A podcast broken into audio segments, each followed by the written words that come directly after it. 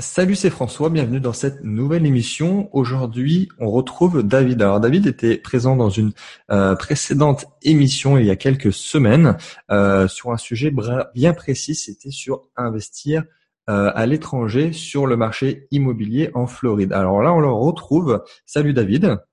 Salut François, merci de m'avoir. Alors, on va parler peut-être de, quelque chose de plus abstrait et de plus euh, général. On va pas parler forcément d'immobilier aujourd'hui. Et euh, voilà, on n'a absolument rien préparé pour cette émission. Ça va être en freestyle complet. Donc, on va parler euh, d'entreprendre et aussi d'entreprendre à l'étranger. Alors, David, voilà, je, te, je lance le sujet, la bouteille à la mer. sur quoi tu voudrais commencer? Moi, moi, j'ai de l'expérience un peu sur l'entrepreneuriat à l'étranger. J'ai vécu deux ans euh, aux États-Unis, notamment à New York, et j'ai eu mes ah premières expériences, euh, euh, notamment dans le monde de la start-up, et c'était très intéressant. Donc voilà, je te, je te laisse commencer cette conversation. Bah oui, écoute, avec plaisir. Moi, je viens, moi, je viens à la base du monde de la, de la finance de marché. Donc, j'ai commencé ma carrière en banque. Ouais, bah n'hésite pas du coup à, à te présenter et ton parcours notamment. Ouais. Ouais, bien sûr. Donc voilà, j'ai commencé euh, ma carrière en banque, et si tu veux, j'avais l'envie d'entreprendre depuis euh, vraiment des années avant ça. Donc euh, c'était très difficile pour moi, et j'imagine que tu l'as sûrement vécu aussi. je me sentais vraiment comme un lion en cage d'aller à la banque. C'est exactement ça, ouais. Passer mon badge, monter. Enfin, c'était le, le, le, lobby, c'était un hall de gare. monter dans les étages, dans, dans l'ascenseur, tout le monde était silencieux, un peu stressé, etc. c'était un truc dingue. Et donc, et donc, si tu veux, je me suis dit, et là, à mon avis, toi, tu as dû être confronté à ça. J'avais pas mal d'amis hein, dans la finance, euh, dans la même banque même. Et si tu veux, tu sais, tu as des perspectives, quoi. Et puis c'est toujours, euh, et puis c'est toujours de te dire que l'année prochaine tu gagneras plus et que dans 10 ans euh, tu seras, auras plein d'argent de côté. Mm-hmm. Tu veux, c'est un peu le dilemme que je pense que tout le monde a entre 20 et 30. Dans le meilleur des cas en plus, hein, parce que ça peut ne pas se passer comme ça. Exactement, c'est le dilemme que tout le monde a, c'est est-ce que euh, j'arrête tout maintenant et puis euh, je dors sur un matelas et peu importe euh, si j'ai pas trop de thunes, mais au moins je commence à entreprendre le plus tôt possible parce que le chemin est long. Et l'autre choix, c'est souvent, enfin moi c'est pas celui que j'ai pris, c'est euh, je monterai ma boîte quand j'aurai plein plein d'argent de côté. Ouais, bah, ça c'est la version plus sécuritaire et peut-être euh, plus franco-française. Les Américains sont plus à, à, partir sur euh, le fameux euh, brûler les bateaux et d'y aller vraiment franco, quoi. Exactement. Et puis en fait, si tu veux, celle-là, moi, je, je, la, je la, je la pensais pas possible. Euh, C'est-à-dire que celle, euh, pour moi, quand on gagne bien sa vie, on, on, on, on est confortable. En plus, quand on est marié, peut-être avec des enfants, etc., c'est très difficile de tout arrêter et d'être entrepreneur. Et d'ailleurs, ceux aujourd'hui, dix ans après, que je vois, euh, qui ont attendu pour monter leur boîte, ils ont fait des tentatives de monter leur boîte, mais si tu veux, au moindre obstacle, ils ont retourné, ils sont retournés prendre un job. C'est normal, ils avaient. Ah bah, ça, peut, ça peut paraître anodin, mais c'est une des, des, des, arguments sur lesquels j'appuie très souvent pour les plus jeunes, c'est qu'ils ils peuvent prendre des risques vraiment euh, en étant célibataire, en ayant 20 ans et en étant euh, voilà, sans enfants, comparé à quelqu'un à 15 ans après qui n'a plus du tout la même euh, situation et qui peut prendre beaucoup moins de risques, alors qu'il soit financier, mais même autre au niveau géographique, au niveau de, plein de paramètres. Ah, c'est ça. Et, puis au final, et heureusement, finalement, en fait, le plus tôt le mieux. Et ça, c'est vraiment quelque chose auquel je crois très fort, parce que le chemin est très long. C'est-à-dire qu'il faut, il faut euh, échouer, il faut, euh, faut se, vraiment, faut se casser les dents euh, pour devenir, même pas pour devenir, pour y arriver, pour devenir un peu meilleur, quoi faut se casser les dents sans cesse. C'est ça. Euh, donc euh, ouais, entreprendre, euh, entreprendre, je pense qu'il faut le faire tôt et il faut surtout se dire. Et ça aussi, c'est l'autre l'autre aspect, c'est que on rêve pas mal avec les entrepreneurs millionnaires de la Silicon Valley. ouais. mais en fait, il faut il faut aimer il faut aimer le process parce que au final, c'est le reward, on l'a souvent très très tard très très tard. Ah bah après il y a différents profils d'investisseurs et entrepreneurs. Le start-upper c'est vraiment la version extrême, c'est-à-dire qu'on peut très bien euh, euh, se dire qu'il va falloir se sacrifier 5, 10 ans, même euh, d'abord de faire des, crédits et de pas vivre dessus pour ensuite peut-être récolter les fruits de son travail. Alors là ça sera une explosion peut-être du business, mais partir sur d'autres stratégies qui seraient peut-être de suite rentables euh, on n'aurait pas du tout la même vision. Là, vraiment, on se crée un revenu de suite, mais on n'est pas sur l'explosion euh, du business peut-être cinq ans après. Ouais. ouais, tout à fait, Tout à fait. Et du, et du coup, toi, tu as, as toujours eu envie, cette envie-là, d'entreprendre en parallèle? Comment tu as fait ton, ton processus? Comment ça s'est passé? Alors, Moi, je, je vois par rapport à ce que j'ai mis en place, c'est que j'ai comme, enfin, j'ai eu cette envie assez jeune et que je l'ai mis en parallèle de mes études. J'ai construit des choses et euh, ça m'a permis aussi, voilà, de, de, de prendre mon temps et de faire les choses bien. Ouais, bien sûr. Bah donc, donc en fait, j'étais donc euh, donc euh, je travaillais à la Société Générale et, euh, et donc j'avais cette envie d'entreprendre depuis longtemps. Effectivement, mon père c'est un c'est un avec qui je suis associé aujourd'hui, avec qui on a fondé Florida Invest. Euh, c'est un c'est un, un, entrepreneur. Euh, moi, depuis que je suis né, euh, mon père a eu des business. et donc, si tu veux, j'avais, je pense, cette fibre en moi. Et puis tu sais, j'aimais bien comprendre les choses. Enfin voilà, je, je je voulais vraiment pas être dans le moule aussi. Euh, et donc, si tu veux, euh, je suis parti donc euh, aux États-Unis et puis j'ai d'abord été dans la tech. J'ai d'abord monté un logiciel, un logiciel dans le cloud pour les pour les pour les PME en fait. Ouais. C'était quand ça? En quelle année? C'était en 2011. Ok. De, 2011 à 2014 à peu près. Euh, voilà que et c'était et c'était d'une difficulté incroyable c'est à dire qu'en plus alors dans la tech, si tu connais euh, un petit peu, il y a des, il y a des, il y a des choses euh, qui sont plus ou moins difficiles, tu vois. Et là, je pense que sans le savoir, euh, j'ai pris le truc qui, à mon avis, un des trucs les plus difficiles, c'est-à-dire monter un logiciel dans le cloud qui s'adresse aux PME. Donc, ouais, clairement, oui, oui, oui. Déjà, le nombre de lignes de code que ça implique, le marketing aux PME, il est super, super difficile, etc. Donc, si tu veux, ça, c'était une aventure. S'il y a bien une chose qui m'a forgé, c'était c'était de monter ça. Euh, et puis euh, voilà, j'ai eu la chance de pouvoir le, le, revendre à une société de logiciels. Euh, on était en difficulté sur la fin et j'ai eu la chance de pouvoir le revendre euh, sans sans finalement le fermer quoi. Et t'étais t'étais sur à quelle région aux États-Unis? D'accord. J'étais à New York. Euh, de ça, donc je m'étais fait pas mal de, de, de relations euh, au niveau euh, des autres startups ou des sociétés qu'il y avait dans New York, et euh, ça s'est transformé en, en, agence digitale. Donc là, là, ça c'était beaucoup plus beaucoup plus intéressant aussi. Ça c'était vraiment, euh, enfin j'ai appris énormément c'était d'accompagner euh, les, les, business dans leurs avancées digitales, que ce soit création de site internet, création d'applications mobiles, ou alors marketing digital ou stratégie. Ça, c'était là où je m'amusais le plus. Ouais. Euh, et donc ça, ça a duré pendant un petit moment, quelques années. C'était super intéressant parce que, comme tu sais, quand on a plein de clients, on est confronté à plein de problématiques différentes et euh, vraiment on, on, apprend beaucoup et, euh, et, donc je suis repassé euh, donc après avoir fait après c'est devenu beaucoup plus du conseil en stratégie et puis euh, et puis euh, après je suis repassé côté finance euh, en, en cofondant Florida Invest aujourd'hui qui, qui, allie finance et immobilier en, quelque sorte. Ah bah, tu as, un parcours, c'est vrai, sur plusieurs thématiques différentes, c'est intéressant. Ouais. Ouais, ouais. Bah, en, même temps, tu sais, moi, je, je crois beaucoup à ça. Arriver de, enfin, ça a été prouvé euh, pas mal de fois. Arriver dans une industrie euh, euh, sans avoir grandi dedans, sans avoir baigné dedans, tu vois, on voit les choses avec des yeux neufs. Euh, oui, bien sûr. Je pense c'est plus facile de disrupter entre guillemets une industrie qu'on connaît pas parce qu'on arrive et on voit les failles presque de manière flagrante, alors que tous les gens qui ont baigné dedans depuis 15 ans, ils voient plus rien. Oui, et puis c'est aussi un peu ce que tu as dit tout à l'heure, c'est c'est très rare de tomber de suite sur ce qu'on veut faire. Il faut passer par des étapes, même si c'est des échecs, et on peut se retrouver à faire des choses complètement différentes. Moi, c'est toujours cette vision entrepreneuriale qui est, qui est, qui est derrière, mais euh, c'est vrai que l'évolution permet euh, permet par rapport à, à ce qu'on a fait en, en amont.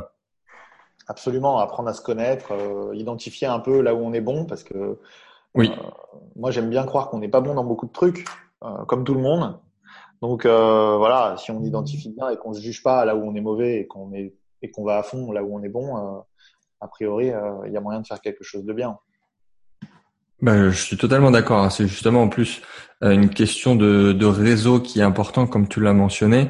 Et aux États-Unis, je l'ai bien vu. J'étais en 2014-2015, mhm. et c'est euh, indirectement en voulant me faire du réseau que je suis tombé pour la première fois sur les, les termes de blockchain, euh, de crypto-monnaie et euh, sans avoir fait l'effort de, d'aller me créer un réseau sur ce que je voulais monter à l'époque, je serais jamais tombé dans ce marché qui aujourd'hui m'a amené à ce que je fais aujourd'hui.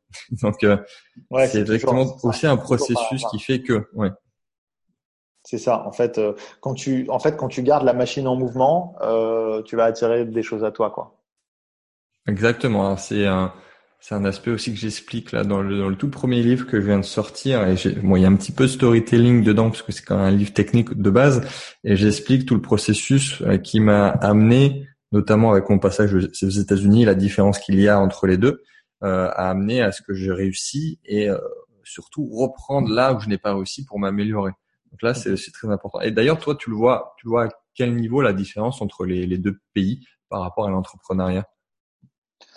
Euh, si tu veux, euh, il y a, y a, beaucoup. Bon, déjà, déjà, bon, je me considère pas forcément euh, super jeune, mais on fait beaucoup plus confiance aux jeunes euh, là-bas, et même dans l'immobilier où tu sais, souvent c'est des industries où il y a beaucoup de capitaux qui tournent, euh, les fonds, les, les, les prêteurs, les, tous les développeurs en général, c'est des, des gens qui sont quand un, un certain âge. Euh, donc aux, aux États-Unis, on, vraiment on fait confiance aux jeunes. On, on se fait pas du tout juger euh, pour son âge. Donc ça, c'est pas mal. Même si en France, euh, aujourd'hui, je me suis laissé pousser la barbe, ça passe mieux. Euh, la différence majeure, c'est ça. Je pense que c'est la relation à l'échec. Hein. Je pense que c'est un peu cliché de le, de le, dire parce que ça a été dit et, et, redit, mais la relation à l'échec. Aux États-Unis, avoir échoué, ça fait partie du process. Quelqu'un qui n'a pas échoué, euh, c'est que c'est que c'est le prochain sur la liste. Oui, c'est ça. C'est vaut, vaut, mieux avoir fait quelque chose t'es es quand même mieux perçu que si t'avais rien foutu. Bien sûr, mais ça fait partie, peut-être, ça fait, enfin, maintenant, on s'en rend compte, je pense que toi aussi, à quel point ça fait partie du process. Euh... Ah bah, oui, oui, bien sûr. Ah, c'est, c'est plus une question de, de, comment tu vas réagir face à la frustration. Ouais. Mais bien sûr, personne quasiment, à moins d'avoir trouvé l'idée du siècle, et en plus, même en ayant trouvé l'idée du siècle de, de suite que ça marche, c'est très, très, très, très rare. Oui. Ouais, en fait, il y a, y, a, y a tellement, enfin, tu vois, ouais, l'idée du siècle, euh, super. Et puis derrière, faut l'exécuter comme il faut. Et alors là, il n'y a pas un piège, il y en a euh, des millions. Ah bah, déjà, de l'exécution est toujours plus importante que l'idée. Ouais. Et effectivement, dans, on s'en rend pas compte euh, quand, tant qu'on n'a pas lancé quelque chose. Mais c'est sûr qu'une fois qu'on est dedans, il, faut l'aimer le processus. Mais euh, c'est aussi ça qui, qui est charmant. C'est ça, c'est les emmerdes qui avec.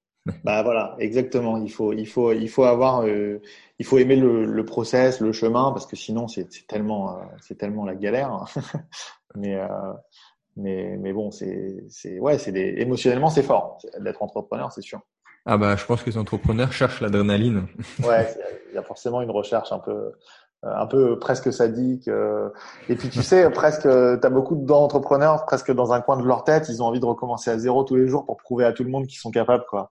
Ouais, ouais, ouais. Bah ça, je, je même, je le dis souvent, c'est il y, a, il y a différents styles d'entrepreneurs, mais j'aime beaucoup la phase de création où vraiment tu pars de, de, de rien du tout et tu lances le, le projet.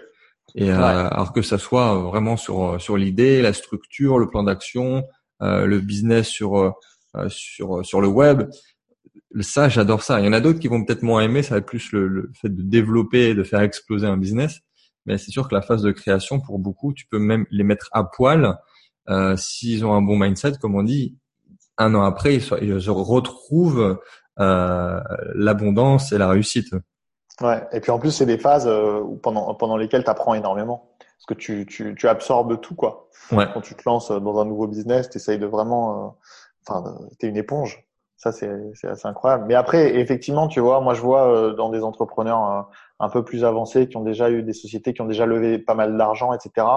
Euh, il y a un moment où, euh, et je sais pas pour quelle raison, mais ils perdent l'énergie de recommencer à zéro, zéro, avec personne, euh, en mode super euh, aux économies, etc. Tu vois. Mmh. Et en général, ils, ils commencent pas une boîte s'ils peuvent pas lever de l'argent d'entrée, tu vois, par exemple. Ouais, pas... ouais, c'est peut-être une question de d'âge ou peut-être de, de, tout simplement de sécurité, je sais pas. Ouais, et puis je pense qu'il y a une autre adrénaline à, à, ce que les choses aillent vite et à monter un business avec du monde tout de suite, euh, fédéré, euh, avoir une équipe euh, très très vite. Mm -hmm. ça met le truc, ça met, ça crée une émulation aussi aussi incroyable. Donc il doit y avoir de ça, je pense.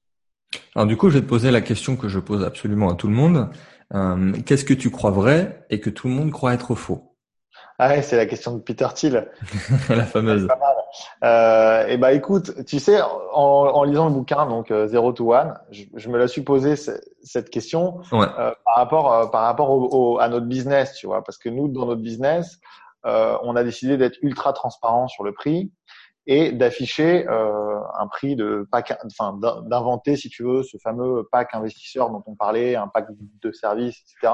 Ça n'a jamais été fait et puis euh, en général c'est assez opaque l'immobilier, tu vois. Euh, si au lieu de vendre un bien 150 000, tu le vends 170, bon l'investisseur il saura pas tellement quelle est la différence, il a toujours de la renta. Ouais. Nous, on, on, a décidé de dire bon bah le bien il vaut 150 euh, et on rajoute 20, c'est les services, etc. Et les investisseurs n'ont jamais grogné n'ont jamais dit c'est cher ou je veux pas le payer parce qu'on a décidé d'être transparent, tu vois. Et là, ça, c'est un truc, je pense que au début, même nous, on croyait que ça marcherait pas. Comme on croyait que les investisseurs achèteraient jamais à distance, tu vois. Oui. Acheter de l'immobilier aux États-Unis à distance, on se disait jamais de la vie. Puis on, on a décidé de pas faire de suppositions. Tu sais, ça vient d'un autre bouquin, euh, les accords Toltec. Oui. On a, on, on a décidé de pas faire de suppositions et du coup, bah ça aussi, ça posait pas de problème en fait. C'est pas ça qui pose des, des problèmes, tu vois. Mais euh, donc ça, c'est le genre de truc que je croyais euh, que je croyais vrai et je pense qu'on disait que c'était faux, mais de manière un peu plus euh, globale euh, euh, sur l'économie. Et aujourd'hui, tu vois, nous comment on se positionne, c'est que on communique pas du tout comme une agence immobilière parce que vraiment je considère qu'on n'en est pas une. On communique beaucoup plus comme beaucoup plus comme un fonds d'immobilier, tu vois. On oui. parle mm -hmm. beaucoup, la région. C'est vrai ça, oui. On évangélise, on évangélise, on, tu vois, c'est pas du tout une approche produit, c'est vachement une approche marché. Euh, tu Et dans un sens, ça fait, c'est comme ça rend la chose plus moderne aussi, parce que les agences immobilières, c'est quand même quelque chose de très ancré, quelque chose qui est là depuis très très longtemps, et Ouais. ça rend la chose plus moderne, c'est vrai. Ouais, et, euh, et donc euh, ça aussi, tu vois, c'est un truc euh, où euh, il y a encore des gens, euh, quand je déjeune avec des partenaires ou des gens qui sont dans l'industrie, qui qui comprennent toujours pas euh, pourquoi on, on fait ça. Et puis, euh, mais bon, euh, au final, faut être, on en parlait, faut, faut avoir euh, quand même une- un why, tu vois. Ouais. Et, euh, quand nous, dans la conférence où tu es venu, on, on parlait pas mal d'économie réelle, de, de, de dynamiser les régions et de faire en sorte que les classes, euh, les classes Ouais, c'est vrai que la, la, la partie euh, économique, euh, politique était très très intéressante dans votre façon de voir le marché immobilier là-bas, ouais. Bah, en fait, voilà, c'est vraiment remettre l'humain au centre euh, du, du, du débat. L'immobilier, c'est sympa, mais l'immobilier, d'abord, ça sert à loger des gens. Euh, et puis, si en plus, on peut trouver un, un, un système si tu veux, où tout le monde est, est gagnant et, et, et grandit, c'est c'est un, c'est un peu ça l'idée. quoi. Mais bon, j'ai détourné complètement le, la question. Non, mais c'est intéressant, mais euh, même pour aller plus loin, euh, avec la blockchain qui va arriver dans sur le, le domaine immobilier, il y Voilà. aura une transparence totale. Là, ça sera encore plus euh, remettre l'individu euh, vraiment au, centre Ouais. des, des, des échanges entre quatre humains. Ouais. Ouais. D'ailleurs, un truc que je crois vrai, c'est que euh, les tiers de confiance, ils sont quand même voués à disparaître euh, avec ce nouvel Internet. Euh, donc, euh, effectivement, peut-être que les notaires, tout ça, bon, les taxes, l'État, il taxera toujours, mais les, les notaires, peut-être qu'ils ils existeront plus. Mhm. Bah, tu, tu, tu prêches un convaincu là. Ouais. Ok, bah super, merci beaucoup David. Est-ce que tu veux euh, nous donner peut-être une dernière punchline pour conclure cette émission? Une dernière punchline? Un- un- Ça peut être un conseil ou, ou vraiment, encore une fois, une, vision que tu as sur l'entrepreneuriat. Ouais, bah moi, si tu veux, un, un truc qui a bien fonctionné, euh, notamment pour Florida Invest, c'est si tu veux de faire la chose un petit peu à l'envers, c'est-à-dire que euh, au lieu euh, d'attendre de vendre beaucoup d'immobilier pour faire des vidéos euh, euh, et expliquer ce qu'on fait, eh ben on a fait le truc à l'envers. Pendant un an, on a fait des vidéos que personne regardait. Euh, mais euh, on s'était mis la discipline d'en faire quoi qu'il arrive deux par semaine euh, parce qu'on on sait un peu comment ça marche les réseaux sociaux et que Ouais. c'est la consistance qui paye beaucoup plus que la qualité du contenu. Donc on se disait, ça va, c'est pas trop mal, on poste, c'est pas trop mal, on poste. On n'attendait pas que ça soit parfait, parce que le, malheureusement, être perfectionniste, je pense pas qu'aujourd'hui soit Mhm. une, une qualité. Ce qu'il faut, c'est être réactif. Et nous, on adore la proactivité. Donc faire le truc à l'envers. Tu vois, par exemple, ce genre de d'entrepreneurs qui créent des blogs ou qui font beaucoup de contenu et puis qui après montent un business sur mesure alors, euh, pour servir leur audience. Tu vois Ouais. je crois beaucoup plus à le faire dans ce sens-là que l'inverse, créer un business pour une audience imaginaire et puis faire du contenu quand ça marche. Moi, je crois que c'est vachement l'inverse. communiquer, utiliser les réseaux sociaux, voilà, mon, mon conseil, ça, ça serait utiliser les réseaux sociaux euh, à leur plein potentiel. quoi. C'est comme si on avait tous une chaîne de télévision euh, dédiée et qu'on avait que à la remplir de. Mmh. Si, si on donnait, t'imagines si on donnait cette opportunité à un entrepreneur, bon, tu vas monter ta boîte, ok, alors tiens, on te donne une chaîne de télé dans le câble, alors c'est là 134, tu as juste à faire du contenu et puis les gens ils vont regarder. L'entrepreneur, je pense qu'il va, il va se creuser la tête pour en faire, tu vois. Ouais les réseaux sociaux, on ne se rend pas compte à quel point on peut, euh, on peut devenir euh, leader, euh, on peut en tout cas court-circuiter sa, sa, croissance grâce à avec un, enfin avec un, une caméra d'iPhone et, ouais, et une vie, quoi. Et, et, même l'inverse total, c'est-à-dire le nombre de business qui pourraient, qui ne pourraient pas exister sans avoir Internet. Exactement, exactement. Donc, donc voilà, être proactif, quoi. Vraiment être, être proactif. Euh, pas attendre que les clients tombent, aller chercher. Euh, et là, avec les réseaux sociaux, on a vraiment des, des, la possibilité de, de, se mettre en plein, au plein jour. Et ça, euh, ça c'est une ère incroyable. Mmh. Bah, excellent, ça c'est un, un, super conseil et qui est valable pour tous les business. Encore merci David. et, euh, et, voilà, si tu as envie d'aller un petit peu plus loin, je vais mettre euh, du contenu pertinent dans la description. Alors on a parlé beaucoup de choses, je vais mettre tout ça euh, dans les infos. Donc voilà, on se dit à très vite pour une prochaine émission. Ciao, ciao. Salut François, merci.